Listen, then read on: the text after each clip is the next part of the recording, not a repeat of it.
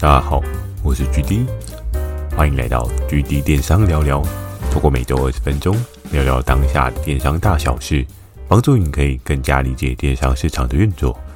对了，Mr. Boss GD 有加入订阅赞助计划。如果觉得 GD 的内容有帮助到你的朋友们，想要特别支持我的，也可以前往订阅赞助哦，支持我说出更多好的电商相关内容。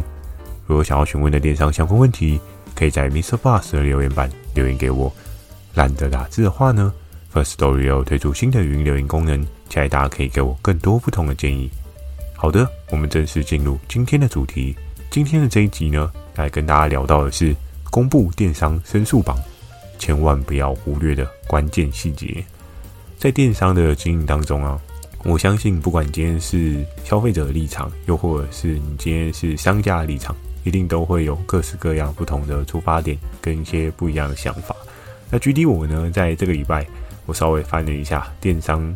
周遭有没有一些特别的新闻哦。于是我在翻找的过程当中呢，看到了四月十号由 UDN 所讲到的六大电商的申诉量表。这个申诉榜呢，上面这些电商呢，多半大家应该都还蛮耳熟能详，甚至都蛮清楚的哦。在这个新闻讯息当中啊，他有讲到是说，在去年啊，六个电商平台被申诉案件。约莫快要五千件哦，但是在今年的时候啊，已经减少了一千多件，降幅二十多个 percentage 哦。所以，就我们在这个过程当中就可以看到说，哇，原来在电商的世界当中，也有各式各样的消费争议啊，或者是一些消费的状况产生。不管你今天是卖家还是买家的角色呢？我相信对你来讲，这一集也是一个还蛮有趣，可以吸收一些额外知识的一集哦。我觉得先简单跟大家聊到这六大电商啊，他们所搜寻的这个 data 是哪几个哦？像在一开始他有讲到的是虾皮、某某 PC Home、露天，然后跟雅虎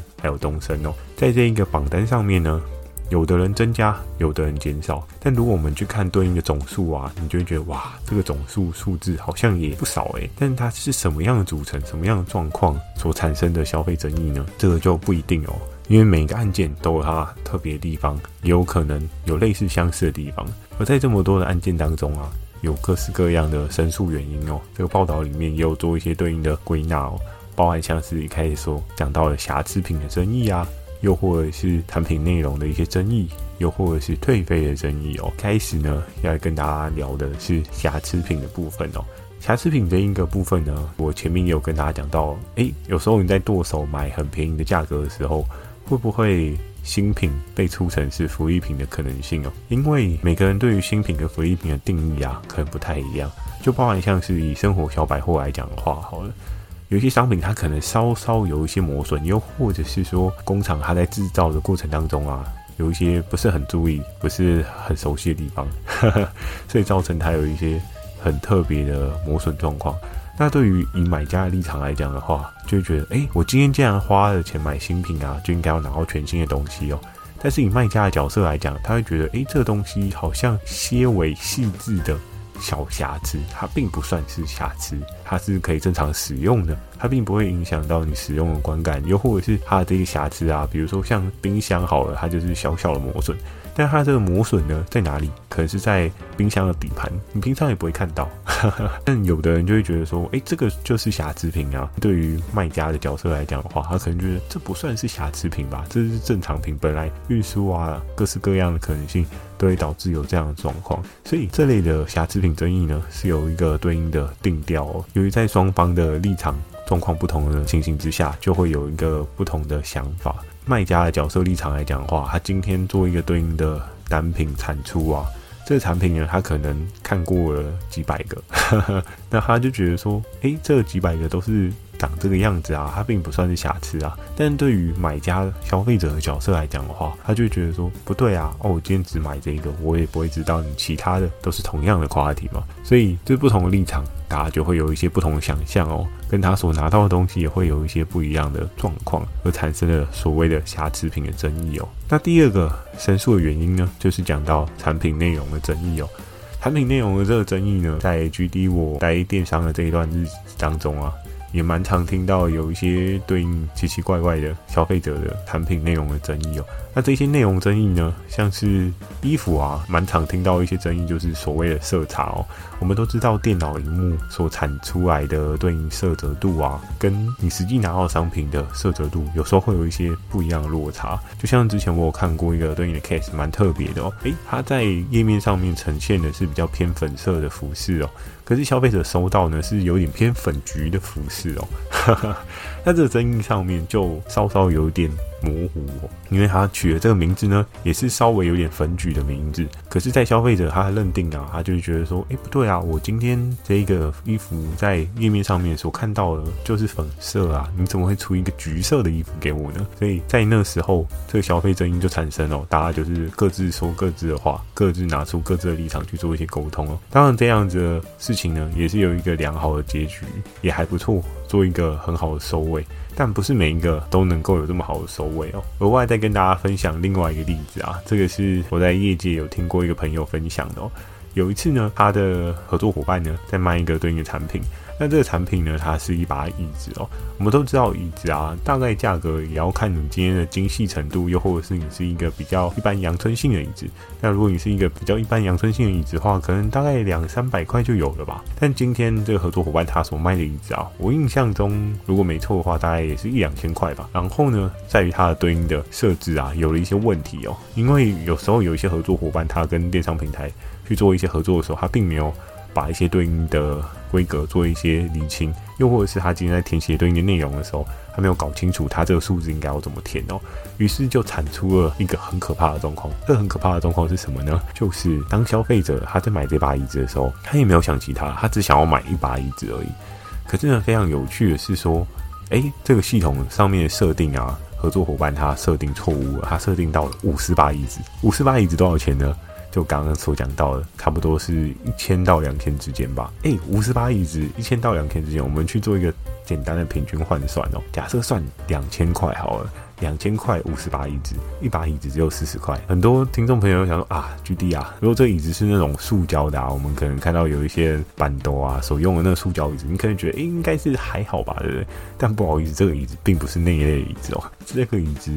我记得朋友跟我分享的是，这个椅子是有一定单价水准的，大概约莫也是应该要千元上下的成本哦。虽然它的卖价大概也是差不多。一千到两千之间，可是你要想啊，以这个消费者争议呈现之后啊，哇，在那个时候合作伙伴他一开始还蛮开心，想说哇，这个平台这么厉害，对不对？一上架就帮我卖了五十把椅子，结果殊不知是他自己的 setting 错误，就是他的整个系统设置是打错的，错到就是消费者他只需要付不到两千块，他就可以带走五十把椅子。那这时候状况就来了。今天你是一个消费者，呵呵，你会怎么样做决定呢？我相信很多人都有一些不一样的看法哦。有的人以卖家的角色就是说啊，希望这件事情可以好好解决，因为如果要突然出五十八椅子，那不是开玩笑的，对不对？五十八椅子，然后如果假设照他刚刚的价格成本去做一些换算啊，他至少要亏五万块吧。那以这样的状况来讲的话，它五十八椅子，它还有运送成本哦。我们所看到的这个椅子啊，它并非是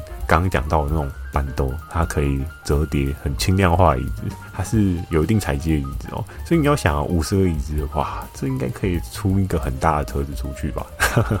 所以在那个时候啊，我那个朋友他接到了这个对应的消息，他知道会有严重的客诉，他赶快跟他合作伙伴去做一说明哦。然后他就跟他说：“哎、你这个当初设置的是错误的，你们家的妹妹。”没有设定好诶，所以变成是消费者他今天只需要花两千块，他就可以得到这五十把椅子。因为这个合作伙伴呢，跟我的朋友他们合作关系默契也还算不错，他就赶快跟我的朋友说：“诶，你这个如果可以的话，尽可能帮我跟他沟通一下，看是要用什么样的方式，让大家可以获得共识哦。因为以这样子的立场来讲的话，消费者他是可以主张说。”我已经付了对应的款项，那你就是要把五十张椅子给我。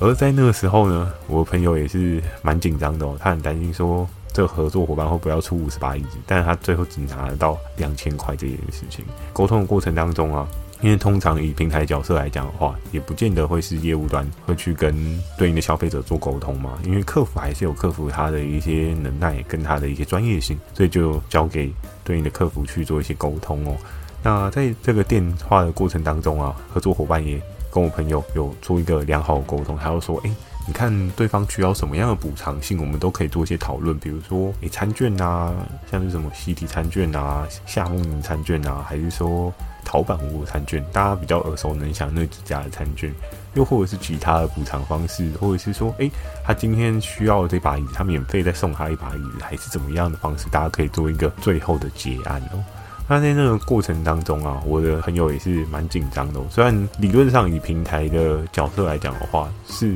没有任何损失嘛，因为你就是卖五十八一只，只是两千块，对合作伙伴来讲比较伤。但是多半呢，稍微有责任心一点的人也会觉得说，哎，这个东西当初也是有一些缺失啊，希望它能够有一个好结束。那在一来一回的过程当中呢，非常有幸的是还好。这个合作伙伴可能人品比较好，他遇到的消费者呢，人品也还不错。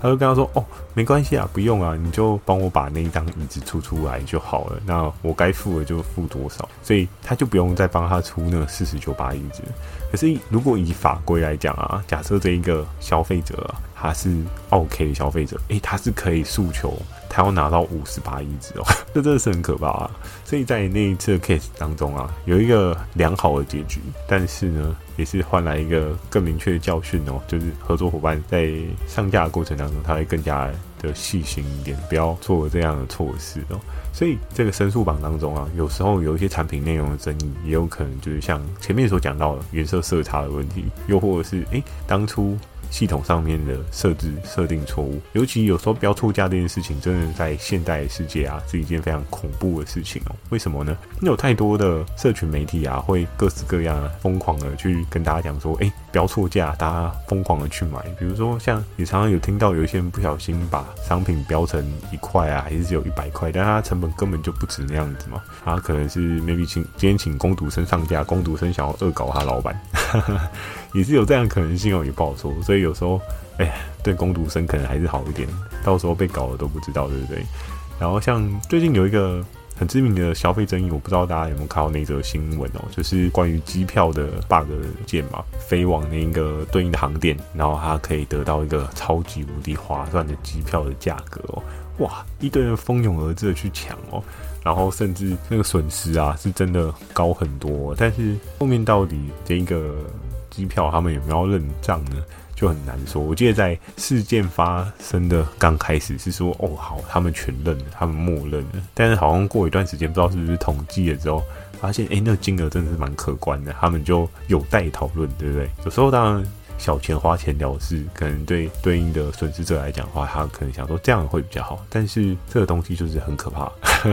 尤其买的人，如果通常遇到是那种比较 OK 的人，多半他也不会跟你有一个很好的结束，除非你给他对应他所购买的内容嘛，对不对？他明明就是可能买一般的经济舱，然后诶，突然发现商务舱是等同的价格，那他当然就已经去买头等舱商务舱啊。在这申诉的过程当中。产品内容争议呢，其实在电商也蛮常发生哦。不管是刚刚所讲到那些内容，还是各式各样的体积啊、大小啊、数量不同啊，也都是有可能的哦。第三个啊，要跟大家分享的是这个申诉内容啊，就是在于是退费争议哦。有时候啊，商品为什么会有一些退费的需求？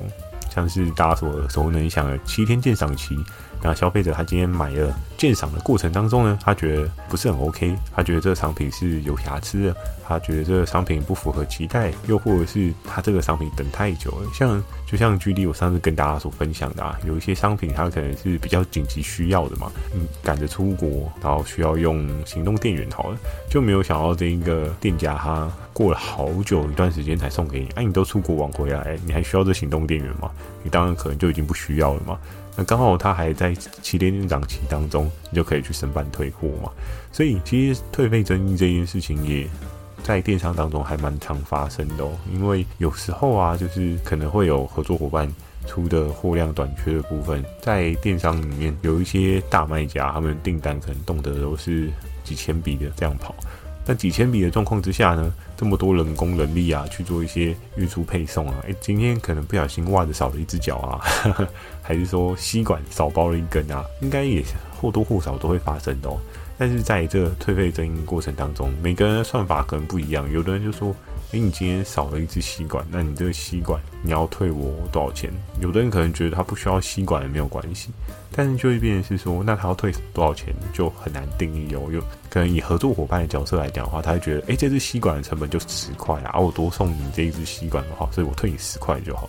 但以消费者立场，他就说不对啊，吸管我去你的卖场去查，诶，一支要一百多块，那你应该要退我一百多块吧？所以在这个过程当中啊，就会因为大家立场不同啊，跟你所接收到资讯不同，然后产生了各式各样的争议哦。所以在这些争议的状况之下，就会看到各式各样的防护措施。我曾经我自己在虾皮上面买商品啊，也蛮常看到，就是有商家他们会贴那种，诶，如果你拆封的话，请。拍照录影，不然初步处理售后的事宜哦。当然不排除的是或多或少也是会遇到一些 OK，他可能就是诶、给你从没有贴标签的地方默默拆，然后把东西拿走，再拍说诶、你缺件要补件给我，有没有这样的可能性？有。我们在电商平台这段时间当中。曾经也有合作伙伴跟我分享过，诶，他的商品明明都是好好的出去啊，然后就到最后，消费者都会反映说，诶，你这个缺件啊，比如说像是收纳箱，它底部不是有的会有一些滚轮吗？诶，那滚轮明明就是镶在上面的哦，他竟然说他的收纳箱没有滚轮，然后就到最后的话，我那个合作伙伴他就觉得不太可能啊。然后他后来就改用拍摄的去做一些出货的流程哦，至少他还有那些出货前的影片可以去做一些诉求。我出给你的明明就是有轮子的啊，为什么到你手上会没有轮子？不太可能是物流闲着没事，然后把你货拆开，把轮子拔掉吧？物流应该没有吃饱了这么闲着哦，所以在这个过程当中啊，有时候不管是合作伙伴的角色，又或者是买家的角色，都会有一些不同的状况。当然，有没有一些合作伙伴就是比较恶质一点，真的东西给你出？不 OK，或者是比较慢出，也不是没有。以买家卖家都会有好坏人之分呐、啊，没有一定说就是消费者都一定是 OK，也有好的消费者。那也没有一定是说合作伙伴一定都是好，也是会有比较钻漏洞的合作伙伴，这都很难避免。那在这一个新闻当中呢，它其实还有讲到的是对应比较容易被申诉的类型哦，也简单的提供给大家做一个分析参考，你也可以去思考一下。你的商品走向要不要朝这几类型的商品做一个迈进哦？第一个呢，应该也不难去想到的，就是家电跟周边产品哦。家电这个产品有时候就很难说，怎么说呢？因为比如说像冰箱啊，它不冷；又或者是电风扇风力不够这一类的东西呢，都很容易会有一些客诉哦。又或者是说，诶，你今天是大陆制啊，中国制？你今天是中国制啊，还是你今天是美国制啊？也会有一些。风险性的问题，像曾经举例我在电商的历程当中啊，也有遇过合作伙伴，他的这个商品明明就是挂说他是美国的 branding，然后他一开始的合约写的就是他是美国制，大家都说哇，美国制诶，真的很不一样，美国的那个成本应该都很高哦，美国人力成本也很高，但后来他就改挂是中国制哦。那就开始引发一些消费者的争议啊，还有说，那你这个东西到底是美国还是中国？当然，他后面解释定义是，他可能前几波是真的从美国直接原装进口的。然后后面才从中国直接进货过来，这里都很难说，因为也有可能是美国制那个是中国制过去之后呢，然后经由一些生产线的包装，然后最后变成美国制的过来。反正只能说这一块呢，争议也蛮多，到底怎么样去定它美国制还是中国制，就很难说。所以到后面啊，这个商品我记得我那时候跟对应的合作伙伴就跟他说，哎，这个东西我们可能真的有疑虑要先下架，因为毕竟真的对消费者来讲的话，今天是美国制跟中国制这件事情落差会很大，大家会觉得哦，你这个东西呢卖比较贵一点，它美国制的多半大家都可以接受了。但如果你突然变成是中国制啊，我觉得哇。那应该很多人都不太能接受这件事情哦，价格可能也会有一些信任度的对折的可能性。那像家电啊，就真的很容易会有一些不一样的状况，预期性的心理的落差哦。冰箱不冷，电风扇不冷，还是说，诶，电暖气在冬天的时候不是很热，都是有可能会发生的事情哦。所以家电啊，它毕竟会有一些对应的机能诉求，但是诉求跟实际的体感会不会有落差，这就很难说。所以它在一开始是比较高的占比的申诉商品啊，我。我觉得也是蛮常可能发生，所以我们可以去看到很多家电品牌啊，最后大家都会比较去朝着自己比较信任的 branding 去做一些采购。冰箱来讲的话，我周遭有蛮多朋友可能。大家不是买 Panasonic 就是买日立嘛，又或者是有一些人可能会买三菱电，就是你耳熟能详的那几个 branding 是大家主流会去买的。但你如果要这一些比较大型的商品去买一些比较没有听过的牌子啊，就会比较困难一点哦。但是这些申诉会成立啊，多半可能有些人也是想要尝试形态去去尝试一些新创的 branding。如果尝试的过程当中呢，可能体感就不会有你想象中的比较好，因为毕竟有些 branding 它新创就是还是有一些试错的时间成本嘛，它不见得会一次到位，它到后面也才会有一个比较好的状况。在接下来讲到的第二个啊，就是通讯周边的一些类品哦，像我们常知道的通讯类品，有时候会有一些争议点的是，诶，比如说像手机壳好了，大家不知道，像手机壳它都会有一些对应的模具工厂。每家模具工厂，它所接收到的讯息啊，可能都稍微有一些不一样，又或者是它机器当初 setting 没有 setting 好，会稍微有一些孔位的落差嘛。你孔位有落差这件事情就很麻烦了。你今天如果在用 iPhone 啊，然后你要去做一些对应的保护啊，像 iPhone 十四 Pro，大家不是有一些人就会去买镜头的那个保护壳嘛？那如果你原本的手机壳它的那个孔位是有落差，你后面再买那个壳要再套上去啊。可能就很麻烦哦，也会造就成一些各式各样的状况哦。那这一个争议呢，或多或少啊，我在电商的这一段日程当中啊，也蛮常听到有一些消费者有一些反馈哦，他就是说，哎，你这个东西好像没有这么好。又或者是像蓝牙耳机啊，虽然大家大部分都是戴 AirPod 比较多嘛，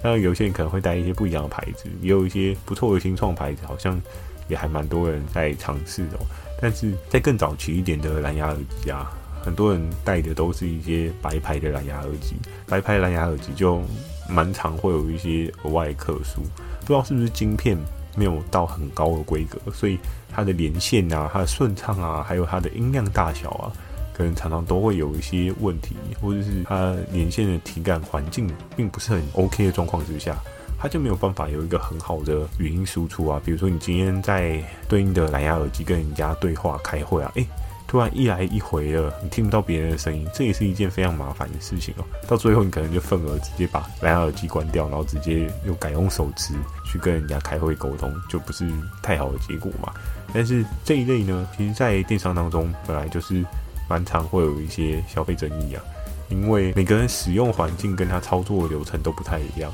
就像之前也是有合作伙伴跟我分享说啊。其实你知道吗？真的很多人使用产品都不看说明书，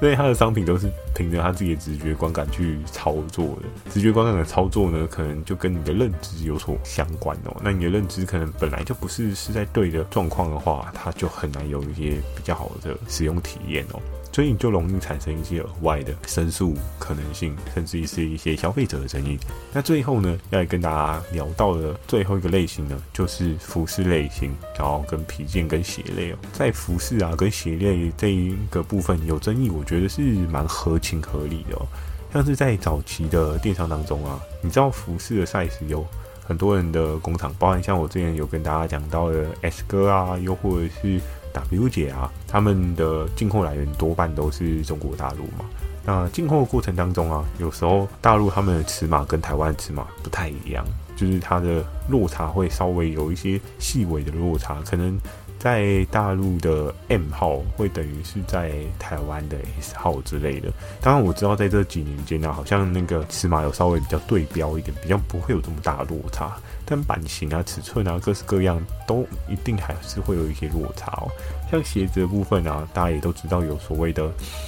欧码嘛，或者是各式各样的码别。那不同的码别，它的码跟码之间转换呢，是怎么样去算的？有时候消费者可能也是 被那个码别搞得很混乱哦。他可能就说：“哦，那我这样应该要买哪一个 size？” 再包含是说，有时候尽管是有一些商家，他们可能都会贴说：“诶，我这个 size 尺寸就是怎么样，然后你的脚长啊是怎么样。”可是非常有趣的是说，今天这个表上提供的是脚长，但是他可能没有提供脚宽。有的人就脚比较长，但是他的脚宽呢也比较宽，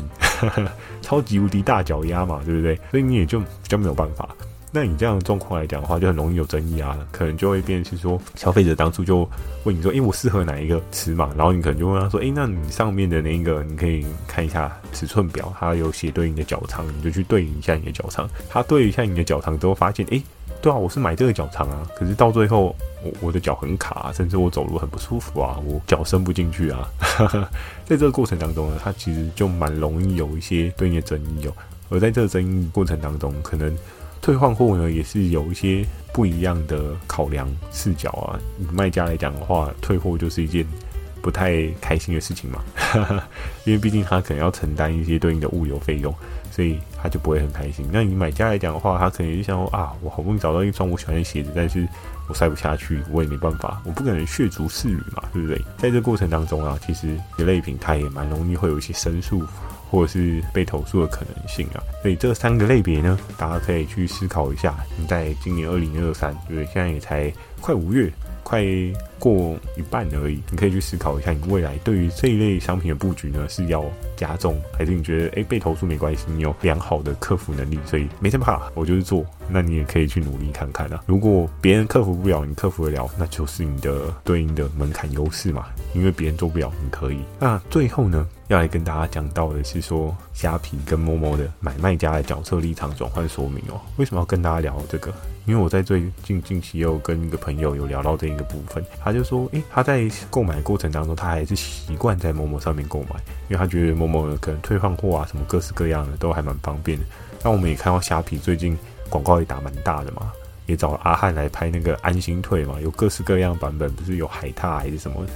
各式各样的说安心退哦。但安心退的过程当中啊，他在诉求当中，可是，在对应的这一些卖家是否真的配合，这又很难说。因为我那时候就解释一个状况定义给我的那个朋友听，我就说。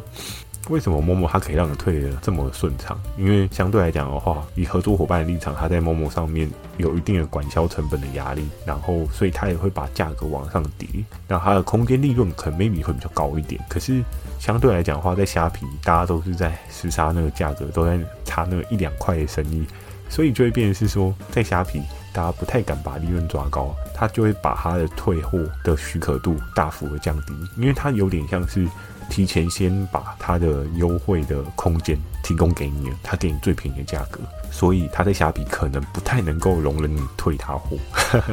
但是相对来讲的话，他在某某的话。它可能可以容忍你退他货，为什么？因为它的空间可能是相对比较高的。同样，就像之前跟大家聊过的是说，在虾皮的时候，你可能卖一百块，但你在 Momo 好，假设你卖三百块，不同的价值基底，它的十 percent 的利润就差很多，对不对？一百块十 percent 是十块，三百块十 percent 是三十块。那相对来讲的话，它中间就至少差了二十块。所以以这样的逻辑概念来讲的话，这就是演变为什么某某退货可能可以比较顺利，但虾皮的退货可能比较没有这么顺利的可能性。是，举例我在这一段过程当中，我研究出来一个大概的结果啊。但是你要说哪一个好，哪一个坏嘛？我觉得没有绝对的好坏，而是在于你自己比较偏向使用哪一个。就像跟我聊天的那个朋友，他就说他觉得某某退货很方便啊什么的。OK，但是我那时候我有跟他讲，但如果你作为一个很精细的比价者的话，你可能就不见得会在某某买。某种层面来讲的话，它东西卖比较贵，就一定是要卖你对应的服务嘛。那你可以比较顺畅的退换货，也是它的主要卖点之一啊。所以不同的立场，不同的角色，有时候看到某某东西卖比较贵，千万不要觉得买 Momo 的人比较笨，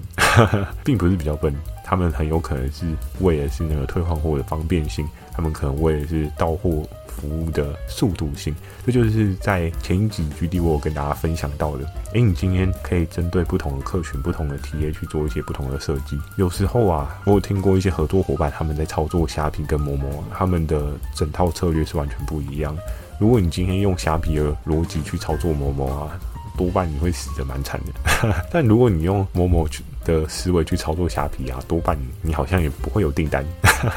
所以你今天要哪一个区间啊？你要面对的是什么样的客群？有时候都真的是要稍微去思考一下。你也可以周遭有一些朋友刚好有做的，你也可以跟他们。请教一下，问看看他们有没有遇到什么样的状况，你就可以定调一些不一样的可能性。那当然呢，如果你有问题想要问我的话，也可以。刚好我有认识对应领域的人，也可以跟他们交换一些想法意见，然后最后呢，就可以给你一个相对比较适合你的答案。